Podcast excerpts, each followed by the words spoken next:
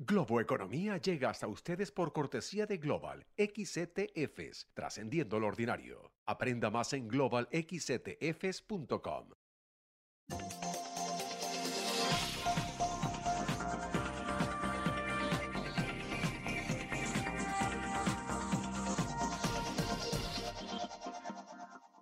Hola, ¿qué tal? ¿Cómo están? Soy José Antonio Montenegro y esto es Globo Economía desde el New York Stock Exchange en Manhattan, la Bolsa de Valores de Nueva York. Hoy dedicando todo nuestro tiempo a uno de nuestros formatos favoritos, Globo Temperatura.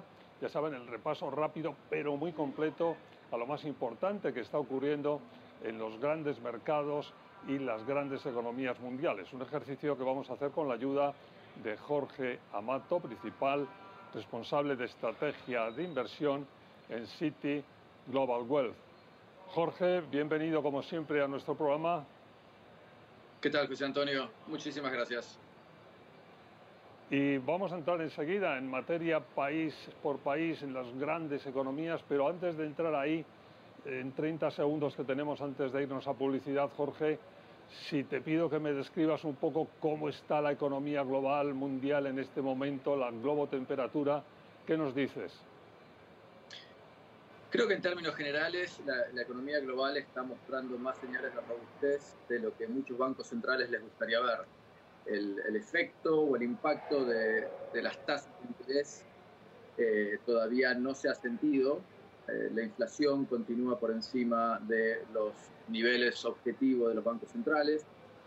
Así que los bancos centrales están un poco a la espera y, están tratando de, ver, digamos, de, ver cuál va a ser ese, impacto, cuánto va a ser esa desaceleración en, en, las economías para ver cuál es el siguiente paso. Pero en términos generales, la economía global está mejor de lo que les gustaría ver a los bancos centrales. Y junto con eso tenemos otros riesgos o ruidos en el mundo que son más bien de, tipo geopolíticos.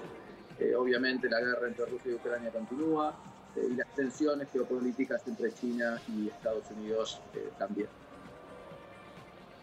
Bueno, pues muchas gracias por este flash rápido. Hacemos una pausa y entramos en materia. Sigan con nosotros Globo Economía desde la Bolsa de Valores de Nueva York.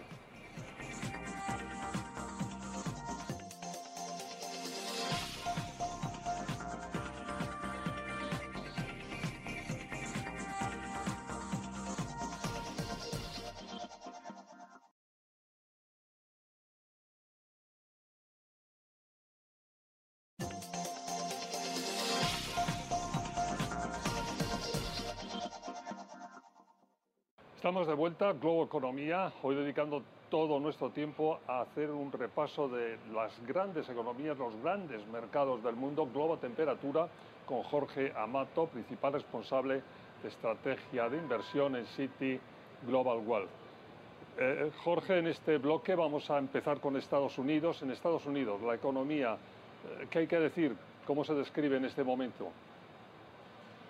Creo que la, podríamos describir como más robusta, de lo que a la Reserva Federal le gustaría. El, efecto de la suba de tasa de interés que la Reserva Federal comenzó en marzo del año pasado eh, todavía parecería tener un impacto relativamente limitado sobre el nivel de actividad y el consumo. Y esto es algo que obviamente le preocupa a la Fed y que continúa poniendo ciertas presiones sobre la inflación y está haciendo el trabajo de la Reserva Federal más, más difícil y más incierto.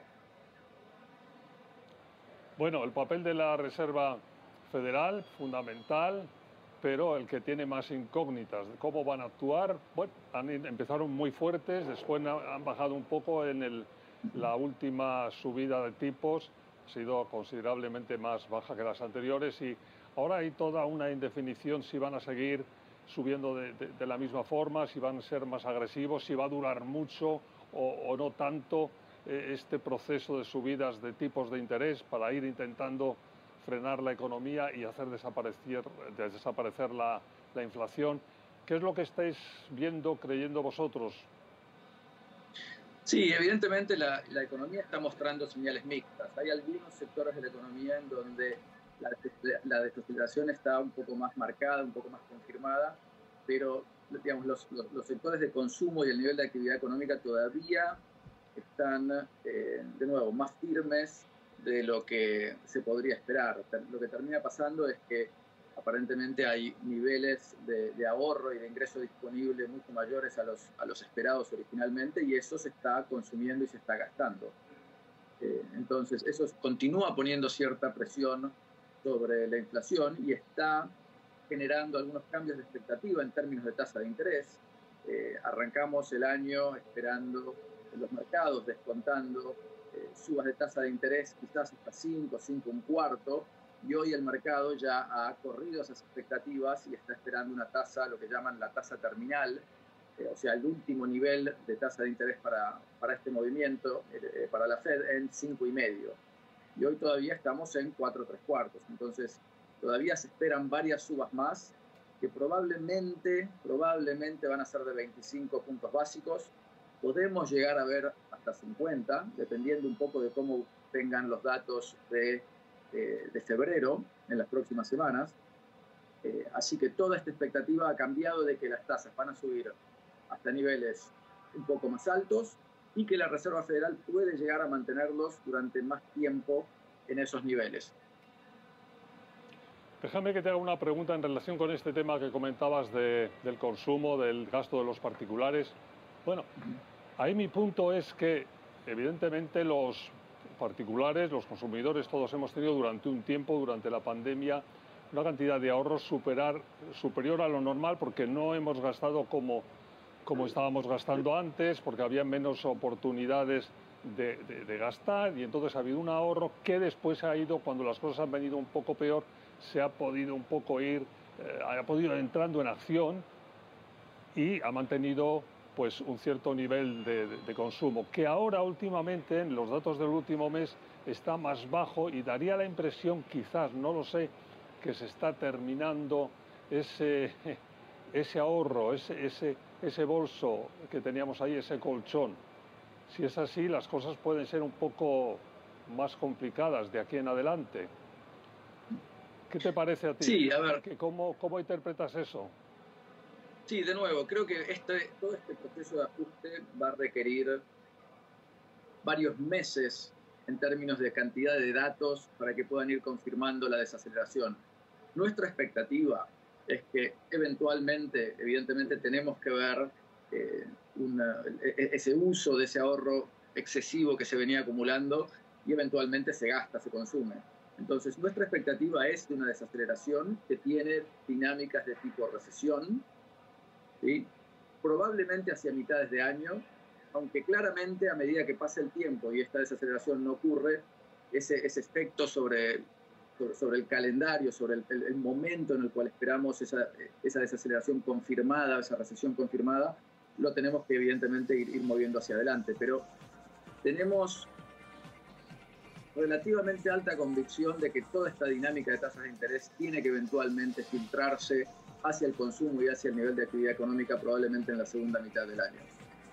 Bueno, pues hasta aquí llegamos en la globo temperatura de Estados Unidos. Hacemos una pausa y volvemos con más globo temperatura de Asia y de la Unión Europea, de Europa. Sigan con nosotros, Globo Economía.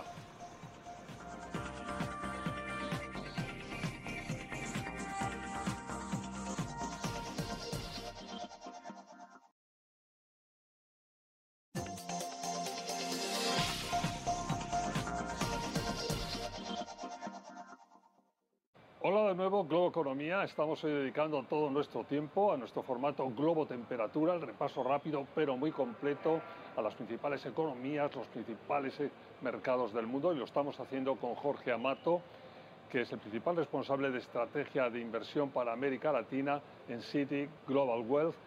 Jorge, en este bloque decía, nos vamos a Asia, China y a la Unión Europea, empezando a Europa, empezando por, por China.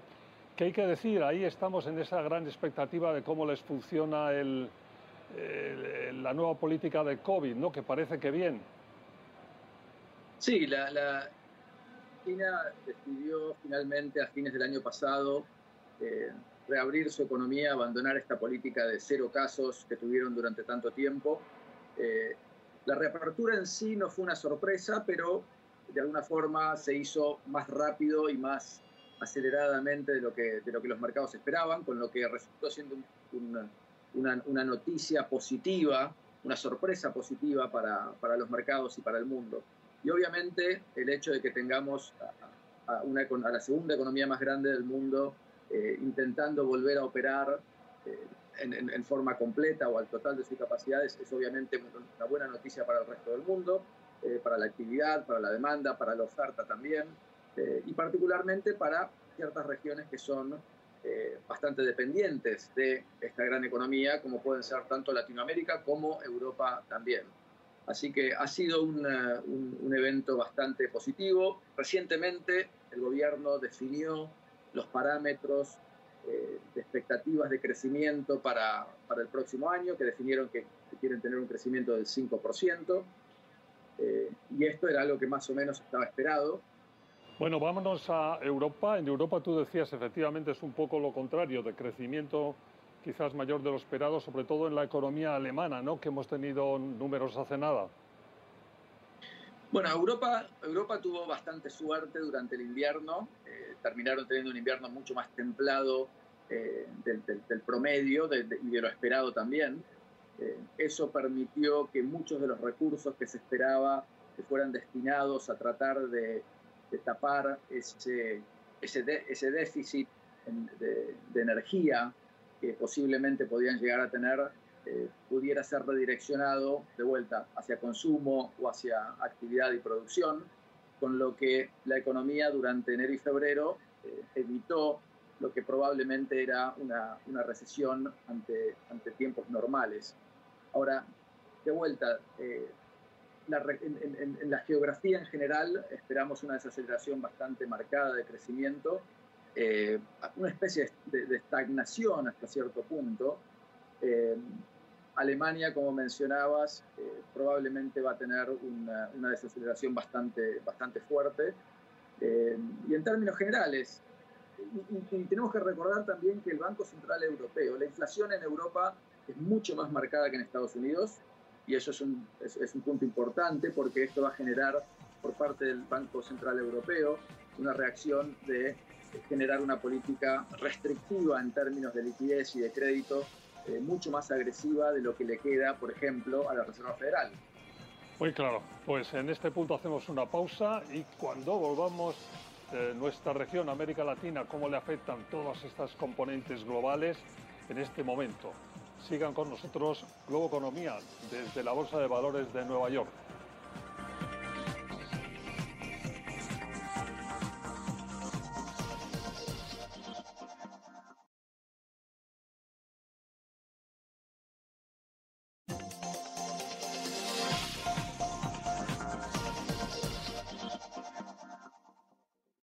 Estamos de vuelta a Globo Economía, hoy dedicando todo nuestro tiempo a la globo temperatura, ya saben, este ejercicio en el que ponemos el termómetro en las principales economías y los principales mercados del mundo y les contamos lo que está pasando. Hoy con Jorge Amato, principal responsable de estrategia de inversión para América Latina en City Global Wealth. Eh, Jorge, en este bloque llegamos a nuestra región, América Latina. ¿Qué hay que decir? ¿Cómo le están influyendo todas estas componentes que nos explicabas en los segmentos anteriores?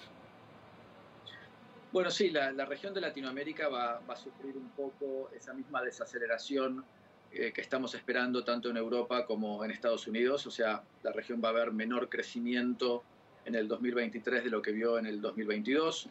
Eh, creo que una de las diferencias quizás para resaltar sea que como los bancos centrales en toda esta región eh, actuaron de forma mucho más prematura que, por ejemplo, la Reserva Federal o el Banco Central Europeo, o sea, los bancos centrales comenzaron a subir tasas de interés en el 2021, o sea, mucho antes que la Reserva Federal, eh, en este momento se encuentran en una situación en donde la dinámica de, de, de desaceleración de inflación está un poco más marcada, y eso probablemente les va a dar espacio para comenzar a cortar tasas de interés ya en el 2023.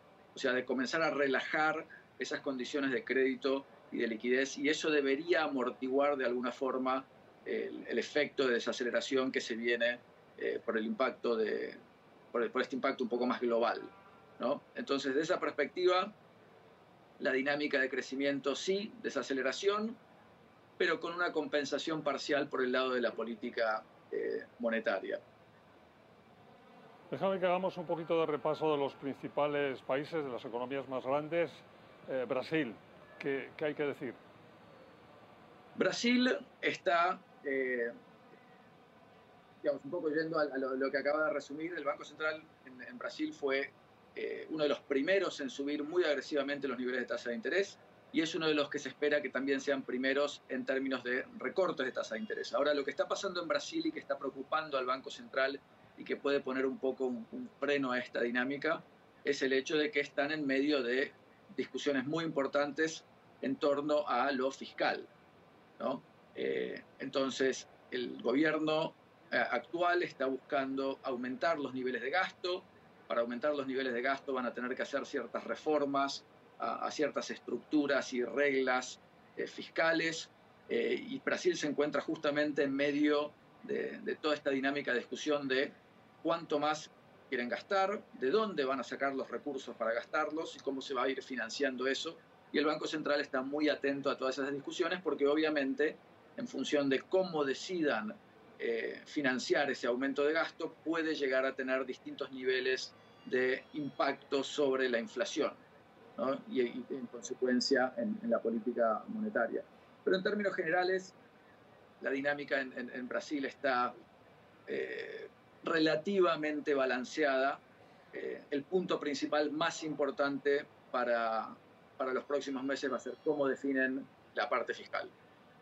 La otra gran, otra de las grandes economías, México. México obviamente tiene una dinámica muy distinta, está mucho más atado a lo que está pasando en Estados Unidos y como mencionábamos antes, en Estados Unidos la economía continúa operando de una manera bastante robusta. Eh, así que el nivel de actividad económica en, México ha sido muy firme, ha habido un ingreso de inversiones también que han estado relacionadas con toda esta traslación de operaciones eh, industriales desde Asia hacia eh, nuestra región, este nearshoring o, o reshoring de cadenas de distribución y de producción del resto del mundo hacia, hacia lugares mucho más cercanos a donde se encuentra la demanda, que en este caso en particular es Estados Unidos. Entonces ha habido mucho interés eh, por aumentar la inversión directa en, eh, en, México. Eso ha tenido un efecto muy positivo sobre el tipo de cambio, que se encuentra en niveles eh, de apreciación bastante importantes. y eso ha venido ayudando a mantener un ritmo de, de, actividad económica bastante firme. Ahora, la contracara de eso va a ser también que cuando Estados Unidos desacelere, México también va a sufrir eh, esa desaceleración eh, de la mano de, Estados Unidos. Jorge, pues se nos ha terminado el tiempo. Siempre un verdadero placer tenerte con nosotros. Muchísimas gracias por haber estado en Globo Economía. Igualmente, muchísimas gracias, José Antonio. Fue Jorge Amato, principal responsable de estrategia de inversión para América Latina en City Global Wealth.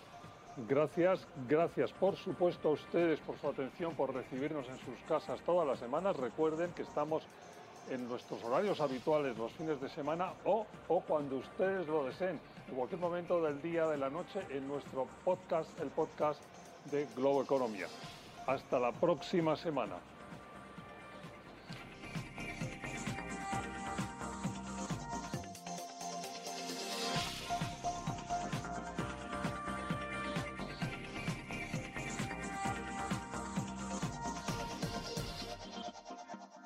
Globo Economía llega hasta ustedes por cortesía de Global XTFs, trascendiendo lo ordinario. Aprenda más en globalxtfs.com.